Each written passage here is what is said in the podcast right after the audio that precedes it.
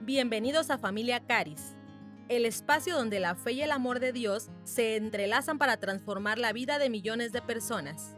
No solo somos un podcast, somos una comunidad que cree en el poder de la palabra de Dios para traer revelación y libertad.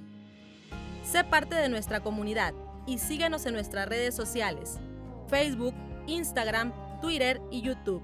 Si tú te quedas a escuchar un solo episodio de este podcast, te aseguro que tu vida será transformada. Te dejo con el capítulo de hoy. Si tú estás como parte de estudiantil, como un eh, estudiante de CARIS eh, presencial o a la distancia, o eres egresado o eres una persona que ha tenido la experiencia de estar en CARIS, te doy la bienvenida. Y también aquellas personas que quieran conocer más sobre este ministerio de CARIS también son bienvenidos, no, no, no crean que no. Este estudio lo hemos hecho y lo hemos preparado eh, con, con, el anhelo y con el, el propósito de poder bendecir a nuestros estudiantes. Así es que primero que nada, quiero darle la bienvenida a nuestros estudiantes de Caris. Si lo estás viendo ahorita en vivo, te saludo. No, alcanzo, no alcanzo a ver los comentarios, pero te saludo y sé que estás por ahí. Si quieres, comenta por aquí. Y tú que eres estudiante de Caris o egresado o eres familia Caris, como lo que llamamos familia Caris, pues tú puedes compartir esta transmisión en vivo ahorita mismo para que otras personas la puedan eh, disfrutar, que puedan saber esa enseñanza. Hoy voy a estar viendo la lección eh, número 2 del discipulado de Andrew Womack y me va a dar mucho gusto que puedas eh, invitar a otras personas también que puedan conocer más sobre este mensaje de la gracia que tanto se necesita en el mundo latino, en el mundo hispano y en todo el mundo. Yo creo que necesitamos saber este mensaje de la gracia, este evangelio de la gracia. No hay otro evangelio más que el evangelio de la gracia, el evangelio de Jesucristo. Y eh, quiero dar la bienvenida a todos por acá. Entonces, comparte, antes de comenzar esta transmisión, esta enseñanza, más que nada, pero esta enseñanza va a ser muy bueno que puedas eh, compartirlo con más personas. Yo ya lo compartí en algunos grupos, pero compártelo con más personas que quieras se conozcan. Esta es una enseñanza gratuita. Estas son clases que eh, habíamos reservado solamente para nuestros estudiantes en el campus, pero el Señor nos impulsó a, poder sacar esto en nuestras redes sociales eh, nuestros asociados nos ayudan a poder tener todo esto posible, todo lo que tenemos como equipo, lo que tenemos un estudio de grabación para poder hacer esto con la mayor calidad y para las diferentes plataformas. Así es que eh, bienvenidos a esta clase, bienvenidos a esta lección número dos y voy a estar comenzando eh, a hablar ahora sobre esto y quiero que te prepares con tu material si no lo tienes, prepárate ya. Esta es la lección número dos de nivel 1 eh, y esta, esa, enseñanza se titula La salvación por medio de la gracia. Y no voy a estar leyendo todo debido al tiempo, eh, pero tú lo puedes ver en, en, tu material, descárgalo, recíbelo. Va a ser un gusto que lo puedas eh, descargar también. Si no, lo, si no lo tienes, comunícate con nosotros en nuestro ministerio al 442-854-0100 para que lo puedas recibir de manera gratuita. Es un material solo para ti, para que tú lo puedas utilizar y eh, bueno, vamos a comenzar con esta lección número dos. Y esta lección la comienza eh, Jesús hablando acerca de una parábola. Y el Señor siempre hablaba en parábolas para hablar de verdades espirituales con ilustraciones. Y esto me encanta acerca de Jesús. Me gusta mucho esto de él, esta, esta personalidad que él, él, usó, que él, eh, esta manera en la cual se presentó con la gente, no lo hizo complicado. Mira, te vas a dar cuenta que el Evangelio nunca fue difícil. El Evangelio nunca fue complicado. Lo complicamos nosotros, lo hicimos difícil nosotros, lo hicimos inalcanzable en cierta forma. Pero a mí me encanta que Jesús lo hizo de una manera sencilla y simple para que lo pudiéramos entender. Así es que tú vas a encontrar en los Evangelios cuando lo estés leyendo, cuando lo estés viendo en tu lectura bíblica, cuando lo tengas en tu tiempo de devocionar con el Señor, te vas a dar cuenta cómo Jesús hablaba de verdades espirituales pero de una manera bastante digerible, de bastante entendible. Y, esta parábola que Jesús utiliza es para poder expresar eh, cuál es lo que, es lo que realmente acepta como un corazón contrito y humillado. Y, aquí donde tenemos que empezar a, ver esta, este, este evangelio de Lucas. Y este evangelio de Lucas lo vamos a estar viendo en el capítulo 18. Pero empieza diciendo esto, que él refirió esta parábola para aquellos, dice, y es lo que dice Jesús, refirió también esta parábola a unos que confiaban en sí mismos como justos y despreciaban a los demás. O sea, el mismo eh, autor Lucas, él mismo lo está diciendo, esta parábola la hizo, la refirió, se está refiriendo, se está dirigiendo a este grupo de personas que confiaban en sí mismos como justos y despreciaban a los demás. Y es donde empieza él entonces a decir, miren, esto se los dirijo a ustedes, esto se los quiero comunicar a ustedes, a estas personas que se consideren a sí mismos como justos. Y aquí donde vamos a poder, eh, no, voy a, no voy a abordar ese tema porque es el siguiente, es la, siguiente lección, pero voy a empezar a abordar lo que realmente el Señor está distinguiendo como un corazón contrito y humillado. Y esto, esta frase se, se ha mal utilizado en muchas maneras, donde diciendo siempre tenemos que estar eh, con, esta, con, esta cabeza abajo y tenemos que estar con una actitud de pobrecito, con una, con una cabeza de miserable. No significa esto. Realmente lo que significa es que humillado es la palabra humildad. Una de dos. O tú, o tú utilizas humildad para acercarte a Dios, o simplemente las circunstancias de la vida te van a humillar. Y yo prefiero mejor tomar una actitud de humildad. No lo soy, no estoy diciendo que yo sea totalmente humilde, pero yo quiero humillarme cada vez más delante del Señor. Yo no quiero vivir la humillación de las circunstancias, yo no quiero vivir la humillación de las situaciones difíciles, de la vida misma, de las complicaciones de este mundo. Yo lo que quiero es humillarme a Él y a su palabra. Y entonces Jesús empieza a hablar de estas dos personas. Habla precisamente, dice en el, versículo 10, que dos hombres subieron al templo a orar. Eh, uno era fariseo y el otro era recaudador de impuestos. Entonces te das cuenta que uno de ellos tiene un contexto. Uno de ellos es un fariseo. Si lo podemos ver en el, en el lenguaje natural, eh, real actualmente, eh, subieron los dos a, orar al templo. Fueron a la iglesia los dos. Y uno es un fariseo y el otro es un recaudador de impuestos. ¿Cuál es el contexto aquí? El fariseo realmente tiene una identidad de fariseo. Y aquí está, aquí está lo, diferente, eh, o aquí está el meollo del asunto. Este hombre forjó su identidad en lo que él hacía, y lo vamos a ver ahorita en unos versículos más abajo. Pero este fariseo, eh, de hecho, la palabra fariseo significaba que era apartado para el Señor, o sea, era tan limpio que era apartado para él. Ahora, déjame mencionarte algo, el fariseo no, no era malo como tal, simplemente lo que, porque siempre nos referimos a las personas que son fariseas y lo hacemos de broma en las iglesias, ¿no? decimos, no, es que eres un fariseo y, se le refiere a esta persona que solamente porque es religiosa, legalista.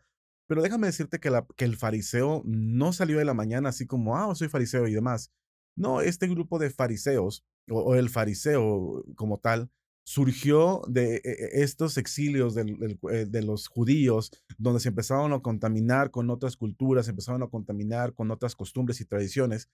Y el fariseo realmente lo que quiso hacer fue yo no quiero contaminarme con nada de esto, yo no me quiero contaminar con la cultura, yo, yo quiero ser apartado, yo quiero mantenerme conforme a la Torah, yo me quiero, yo me quiero, yo quiero vivir conforme a la ley de Dios. Entonces realmente el fariseo tenía un buen deseo. Los fariseos surgieron con un anhelo de no contaminarse. Pero de ahí en adelante lo que empezó a suceder eh, a través de los años es que el fariseo empezó a basar su justicia, empezó a basar su identidad en estas obras y en estas cosas. Y lo puede ver más adelante. E, e, el, realmente la palabra fariseo lo que significa separado. Yo me separo de esas tradiciones y lo puedes buscar, investigar. Pero lo que la palabra fariseo significa es separado. Esa es la raíz de esto. Y ahora vemos a otra persona. El otro personaje es el recaudador de impuestos. El recaudador de impuestos es odiado por todos. Es odiado por los judíos, pero también es odiado por los, por los romanos. Realmente el, recaudador de impuestos es una persona que nadie quiere, de hecho tiene una mala fama, es el pecador, son los pecadores. De hecho, Jesús convivía con los, dice la Biblia que convivía con los pecadores y con los peores pecadores. Y a estos recaudadores de impuestos se les conocía como los peores pecadores. Te das, te das una idea aquí que también el recaudador de impuestos realmente tiene una identidad que se le ha forjado socialmente, el fariseo también pero el fariseo realmente se está acercando ese día. Y no dudo que haya personas que son recaudadores de impuestos en ese tiempo, que hayan sido soberbios, pero realmente este hombre demostró una humildad. Recuerda, nosotros podemos manifestar la humildad, podemos ser humildes delante del Señor o las circunstancias nos van a humillar. Y eso es donde mucha gente dice, ah, es que Dios me está pasando por desiertos y procesos y demás. No, no es cierto. Las mismas circunstancias, las la misma vida es difícil que te humilla por no haber dependido del Señor. Entonces tenemos dos opciones. Ser humildes delante del Señor. ¿Y qué significa ser humildes delante del Señor? Es someterme a Dios y a su palabra. Eso es humildad. ¿Y qué es someterse a Dios y su palabra? porque muchas personas dicen someterme, no me gusta la palabra someterme. No me gusta la palabra sumisión. ¿Por qué? Porque la connotación muchas veces es, es ley, es legalismo, es, es religión. No, someterme a la palabra de Dios es solamente creerme y saberme lo que la palabra de Dios dice que soy. De hecho, es más soberbio decir que tú eres una persona enferma andando por este mundo. Eso es más soberbio, porque humildad es reconocer lo que dice segunda de Pedro 2.24. Primera de Pedro 2.24 que lo que dice que somos sanados, hemos sido sanados por sus llagas. Eso es humildad. Yo voy a reconocer lo que la palabra de Dios dice acerca de mí. Entonces, aquí vemos al recaudador de impuestos diciendo, yo sí necesito. Pero te das cuenta más adelante en el versículo 11, el fariseo puesto en pie oraba para sí de esta manera. Ojo, dice, oraba para sí. Dios te doy gracias porque no soy como los demás hombres, estafadores, injustos, adúlteros, ni aún como este recaudador de impuestos. Te das cuenta que el mismo fariseo ya está, y de hecho lo que dice, oraba para sí. Lo único que está haciendo es, se está jactando, se está llenando de orgullo diciendo, gracias porque no soy como los demás. Esa, no es una oración correcta. Y a lo mejor tú no lo dices, ah, este fariseo, pero ¿qué tal tú como cristiano? ¿Qué tal nosotros como cristianos? Que cuando dices tú es que yo no soy como los mundanos. Porque eso es lo que mucha gente dice. Si criticamos a los judíos, ah, es que los judíos, como eh, eh, este, rechazaban a los gentiles, o cómo el judío rechazó a este recaudador de impuestos. Y nosotros como cristianos, ¿cómo somos muchas veces? Yo sé que esto puede ser como un ouch, y puede ser como, no sabía que me iban a decir esto, mejor me desconecto, ya no quiero escuchar más. Pero déjame decirte esto, que aún los cristianos muchas veces actúan como este fariseo, donde dices, yo no soy como los mundanos, yo no soy como el perdido, yo no soy como el no sé qué más, no sé, hay muchas palabras que tienen para las personas que, que no son creyentes, no, yo no soy como los incrédulos, yo no soy como... ¿Y qué eres entonces? Entonces, aquí podemos nosotros empezar a llenarnos de humildad y decir, yo no voy a estar criticando así. El fariseo lo estaba haciendo. El fariseo está diciendo, este, gracias porque no soy ladrón, injusto, ni adúltero, ni demás. Sí, pero eres orgulloso. Y además dice, y ayuno, y, doy dinero. Porque es lo que dice en el versículo 12, yo ayuno dos veces por semana y doy el diezmo de todo lo que gano. Se está diciendo, ¿te das cuenta de lo que hago? Dice el, el fariseo, ya, ya, ya viste, Señor, ya te impresioné. Y eso es lo que la religión ha provocado. La religión distorsionada ha provocado que nosotros basemos nuestra relación con Dios su amor, su perdón, su misericordia, con base, que todo esto lo basemos en lo que nosotros hacemos. Y esto me recuerda a, un versículo que dice e, en Efesios 4:8 que nosotros somos salvos por fe, por medio de la gracia. Somos salvos por gracia, por medio de la fe. Por las dos formas lo puedes intercambiar. Son las dos cosas. Somos salvos por gracia, por medio de la fe. Y esto es lo que nosotros podemos estar eh, entendiendo, porque ni la gracia ni la fe, ¿y por qué las puedo intercambiar? Porque ni la gracia ni la fe son tuyas, son dadas por Dios. Ahora, ¿qué es lo que pasa? Este, este hombre en la historia, para terminar con la parábola, el otro hombre, el recaudador de impuestos, dice que estaba de lejos. Mas el publicando, publicano en el versículo 13 dice, no quería ni aún alzar los ojos al cielo, sino que se golpeaba el pecho diciendo, Señor Dios, sé propicio a mí, pecador no significa que todo el tiempo vas a estar así, significa que tú todo el tiempo vas a estar lleno de humildad. Este hombre sabe que es un pecador, este hombre sabe que tiene una condición que lo está llevando al infierno, es una, condición que lo está llevando a la perdición. Es una persona que sabe, que sabe que está viviendo mal delante del Señor, pero él está reconociendo que necesita un Salvador. Y esto es lo que al fariseo, al fariseo se le olvidó. Y esto, te digo, me recuerda a Efesios 4.8, lo que quería mencionar es que nosotros somos salvos por gracia, por medio de la fe. ¿Qué significa esto? Imagínate en aquella ocasión que tú recibiste a Jesús. O si tú no has recibido a Jesús, tú lo puedes recibir ahorita mismo y, orar y recibir, Señor, te necesito, sé mi Señor, ven, ven y llena mi vida, eres mi Salvador. Pum, listo. Pero si tú ya recibiste al Señor, si tú ya conoces al Señor, no sé hace cuánto tiempo, acuérdate aquella ocasión que tú llegaste. Yo me acuerdo muy bien cuando yo llegué con el Señor. Yo llegué, y yo sabía que no me merecía el perdón. Yo sabía todo lo que yo había hecho.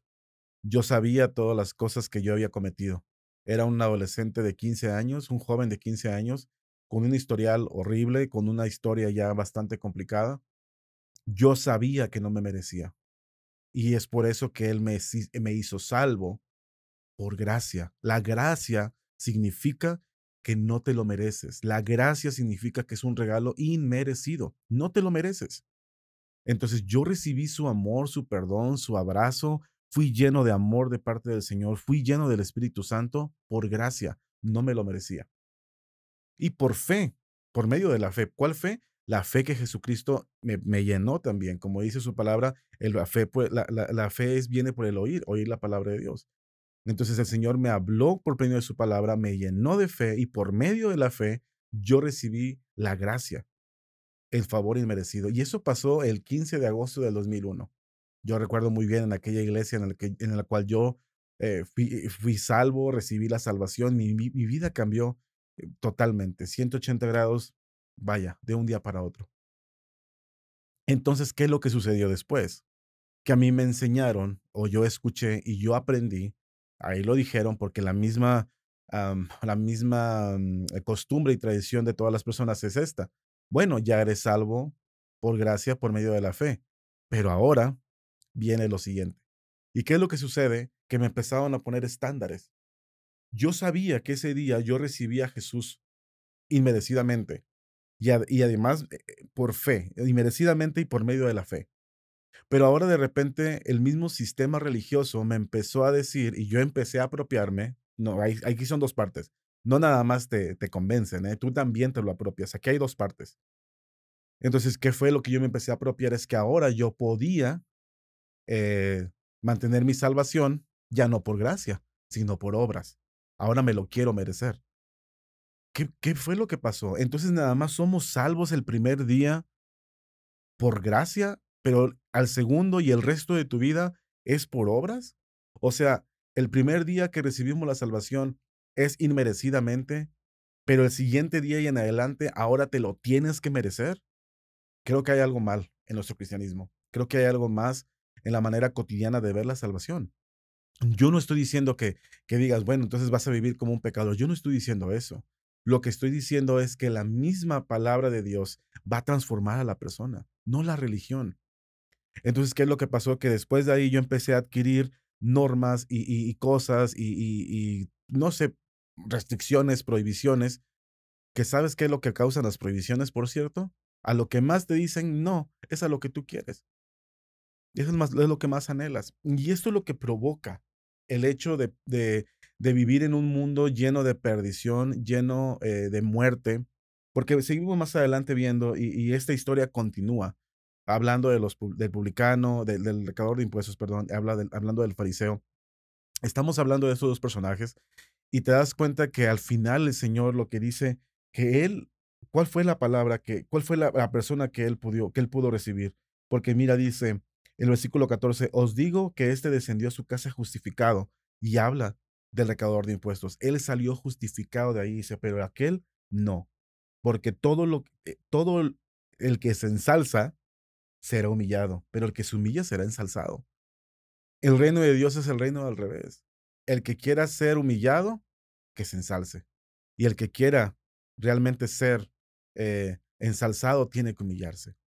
Aquí en el reino de Dios es al revés. Y este recaudador de impuestos se fue justificado, se fue salvo, pero el otro no. Porque el otro está basando su justificación y su salvación en lo que él puede hacer, en lo que él puede ayunar, en las ofrendas que puede dar. ¿Cuántas veces nos han condicionado el que depende de tu ofrenda o tu donación o tu, lo que quieras? Es porque es como Dios te va a amar y te va a dar salvación. La salvación no se puede comprar. La salvación no se puede manipular. La salvación solamente se recibe por gracia, por medio de la fe. El justo por la fe vivirá. Es la única manera en la que tú y yo podemos disfrutar, pero ¿qué es lo que pasa? Que después nos llenan de normas y demás y ya no disfrutamos. La misma palabra salvación es la palabra soso. La palabra soso tiene diferentes connotaciones, diferentes significados, diferentes atributos, puedo llamarlo así. La traducción siempre nos dice que es salvación, salvo, salvado, lo que tú quieras, pero la raíz etimológica de salvación es la palabra soso, es la palabra griega soso, y tú la puedes investigar, ve y revisa, pero la, pero la palabra soso tiene diferentes atributos. Uno de ellos es por supuesto, eh, rescate del infierno, eso sí, salvación del infierno. Otro significado significa perdón de pecados. Otro atributo de la palabra salvación es sanidad. Otro atributo es plenitud. Otro atributo que tiene es protección contra el mal, prosperidad, sanidad. Cuando tú recibes la salvación, como dice Efesios 4:8, cuando tú te vuelves salvo por gracia, tú estás recibiendo sanidad, estás recibiendo perdón de pecados, estás recibiendo protección contra el mal liberación, estás recibiendo rescate del infierno. Sí, todo esto. Entonces, todo esto es por gracia, es un regalo inmerecido. Y déjame leer esto en la Biblia. Romanos 5:17 dice, porque si por la transgresión de uno, por este reinó la muerte, mucho más reinarán en vida por medio de uno, Jesucristo, los que reciben la abundancia de la gracia y del don de justicia. Este versículo fue el que me transformó, fue el que me cambió, y no hablo del día de la salvación. Hablo el día que me encontré con su palabra y que realmente pude leer la palabra de Dios y conocí la gracia de Dios. Yo viví por algunos años pensando que yo me tenía que ganar la salvación, que yo tenía que esforzarme por ganarme la salvación. Y eso es contrario a las escrituras. Yo sé que algunas personas pueden decir ahorita, sí, entonces, ¿qué vamos a seguir viviendo como el diablo? Yo no quiero vivir como el diablo. Realmente Dios me diseñó para yo vivir junto a Él. Si, si tú pudieras entender esto, que Dios nos diseñó para ser amados, que Dios no nos diseñó para irnos al infierno, que Dios no nos diseñó para ser pecadores, pero lo prohibido, la restricción y todo esto es lo que provoca la conciencia de pecado. Y la conciencia de pecado es un resultado de la perdición, de la muerte que reinó en este mundo. Cuando Adán y Eva simplemente accedieron a esto, entraron a una conciencia de pecado. Ellos no sabían ni siquiera que estaban desnudos y que desnudos estaba mal. Simplemente se convirtió en una conciencia de pecado. Pero el Señor quiere tener una relación con nosotros con base en el amor. Cuando yo vi este versículo, por, porque si por la transgresión de uno, o sea, habla, habla, habla de Adán, reinó la muerte, mucho más reinarán en vida. Esta es la salvación. Esto es reinar en vida. La salvación por medio de la gracia significa que tú y yo vamos a poder reinar en esta vida por medio de uno, por medio de Jesucristo. Y, pero ¿quiénes son esas personas? Los que reciben la abundancia de la gracia y del don de la justicia. Y la justicia se va a ver en otra lección, pero en esta ocasión quiero mencionarte por medio de la gracia. La salvación se recibe por gracia. La salvación no se recibe por méritos. Aquel día que yo recibí al Señor, ese día, el 15 de agosto de 2001, ese día que yo recibí al Señor, yo no me lo merecía. Pero ¿sabes qué? 22 años después, yo no me lo merezco. Hoy todavía no me lo merezco. El día en que tú piensas que te mereces el amor y la bendición de Dios, dejó de ser gracia. Porque para que sea gracia, tiene que ser inmerecido. La misma palabra gracia es la palabra charis o charis o carisma, como tú lo quieras ver, pero de ahí sale la palabra gracia, de caris. ¿Qué significa esto? Que tiene que ser inmerecido, es un regalo inmerecido. Yo no trabajo para ser bendecido. Yo soy bendecido y por eso trabajo. Esta es la salvación por medio de la gracia. Yo no me estoy esforzando para ser sanado. Yo ya soy sano y ahora me puedo esforzar por sacar todo de, dentro de mí para manifestar la sanidad. La salvación por medio de la gracia es tesoso. Yo puedo descansar en los brazos del Señor. Yo puedo descansar en que Él está de mi parte. Él me anhela más de lo que yo lo puedo anhelar a Él. Esto me anima. Y es lo que dice la palabra de Dios. Nosotros lo amamos a Él porque Él nos amó primero. Yo voy a sacar de mi fuente. Yo voy a sacar de lo que Dios ya depositó en mí. Yo no puedo dar lo que no tengo. Entonces, si tú quieres llevar una vida piadosa, una vida apartada para el Señor, tú tienes que reconocer que está dentro de ti y que Él te ayuda a vivir en santidad, que Él te ayuda para vivir en esta vida de una manera piadosa.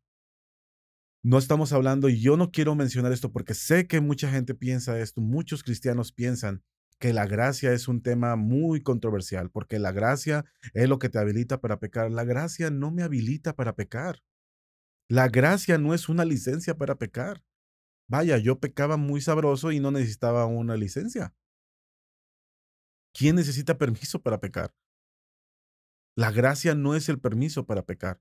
La gracia es la licencia que Dios me dio para acceder a todas sus bendiciones. La gracia es la licencia que Dios me dio para recibir el soso, para recibir protección contra el mar, liberación, protección, eh, prosperidad, sanidad, plenitud, todos estos atributos que tiene la salvación. Yo no soy salvo, yo no tengo esto para vivir como un pecador. Entonces, yo, yo lo que quiero, eh, y terminando con esta lección, yo te quiero animar a que tú te puedas apropiar primero que nada de su amor y que recuerdes que la salvación es por medio de la gracia. Jamás vas a poder ganarte la salvación. Jamás vas a poder ganarte el soso de Dios. Jamás. No hay nada que tú puedas hacer para que Dios te proteja más. No hay nada que tú puedas hacer para que Dios te ame más. No hay nada que tú puedas dejar o hacer. Simplemente lo que dice al final de este versículo es, solamente van a poder recibirlo estos, los, eh, y lo que dice Romanos 5:17, los que reciben la abundancia de la gracia y el don de la justicia. ¿Quiénes van a reinar en esta vida? Ojo, dice en esta vida, no más allá del sol, no en el cielo. En esta vida, ¿quiénes van a reinar? Los que reciben la abundancia de la gracia. O sea que no un poquito de gracia, un poquito de gracia y un poquito de mis obras. Y yo como lo decía ahorita, déjame nada más terminar con, esta, con estas eh, aseveraciones, con estas afirmaciones. Yo no trabajo para ser bendecido, yo soy bendecido y por eso trabajo. Yo no doy ofrendas para que Dios me bendiga y me prospere. Yo ya soy próspero y soy bendecido y por eso puedo dar. Yo no hago cosas para que Dios me bendiga. Yo no ayudo a las personas para que Dios me bendiga. Yo simplemente yo ya soy bendecido, yo ya soy salvo y por eso puedo bendecir a otras personas, puedo ayudar a otras personas. Yo no sirvo en la iglesia para ser bendecido. Yo ya soy bendecido y por eso puedo servir en la iglesia. Esta es la diferencia del, otro lado de la cruz. El Antiguo Testamento te demandaba y te demandaba cosas, te demandaba em, que tú te, te portaras bien y quisieras cosas todo el tiempo bien para que Dios te bendijera. De este lado de la cruz, Jesús se hizo obediente. Jesús fue obediente hasta la cruz para que tú y yo pudiéramos tener acceso a esta gracia. Aprovecha la salvación por medio de la gracia. Y esto es algo que yo te quiero animar a ti, a que tú puedas aprovechar la salvación por medio de la gracia. Deja de, deja de intentar ganártelo. Deja de tratar de obtenerlo. Esta enseñanza sé que te va a bendecir muchísimo. Seguir escuchándola, puedes ponerle otra vez play, puedes volver a escucharla y prepárate para las siguientes, las siguientes transmisiones que podamos tener. Eh, las, las siguientes eh, grabaciones y clases que podamos tener. Es, es un gusto poder compartirlas contigo. Vamos a seguir hablando de cosas bastante, bastante interesantes en este discipulado. Esta fue la lección número 2, que se llama La salvación por medio de la gracia, el nivel 1 de, de Maestro Andrew Womack. Y yo quiero saludar a todos los que estuvieron aquí conectados. Les mando un abrazo muy fuerte, un saludo muy afectuoso. Dejan los comentarios cómo te bendice esta, esta enseñanza. Si tienes alguna pregunta, algún comentario, ti que eres estudiante o si no eres estudiante, también puedes ponerla la pregunta o la duda que tengas. Recuerda disfrutar al Señor, disfrútalo hoy ya. La salvación, la gracia es para eso, es para disfrutar tu relación con Dios. La gracia no es una licencia para pecar, no es para hacer lo que tú quieras y como quiera Dios te perdona, no. La gracia es para disfrutar tu relación con el Señor en todo momento, en cualquier lugar, sabiendo que tú simplemente eres amado por Dios. Entonces, eh, te quiero animar a que nos veas en la próxima clase. La próxima clase sería el, día martes, en el mismo horario. Prepárate para la siguiente lección, la justicia por medio de la gracia. Hoy hablamos de la salvación, hablamos del soso, pero en la próxima clase se va a hablar acerca de la justicia por medio de la gracia. Así es que bueno, te, te despido. Mi nombre es César el Ángel. Te mando un abrazo muy, muy fuerte y nos vemos en la próxima, próxima transmisión que yo pueda compartir por aquí. Este ha sido el episodio de hoy en Familia Caris. Si deseas profundizar en tu fe y recibir gratuitamente el material que estamos utilizando en este estudio, escríbenos al más 52 442 854 0100. Nuestro equipo de ministros estará encantado de compartirlo contigo. Este podcast llega a ti de forma gratuita gracias a la generosidad de los asociados de Andrew Womack en México.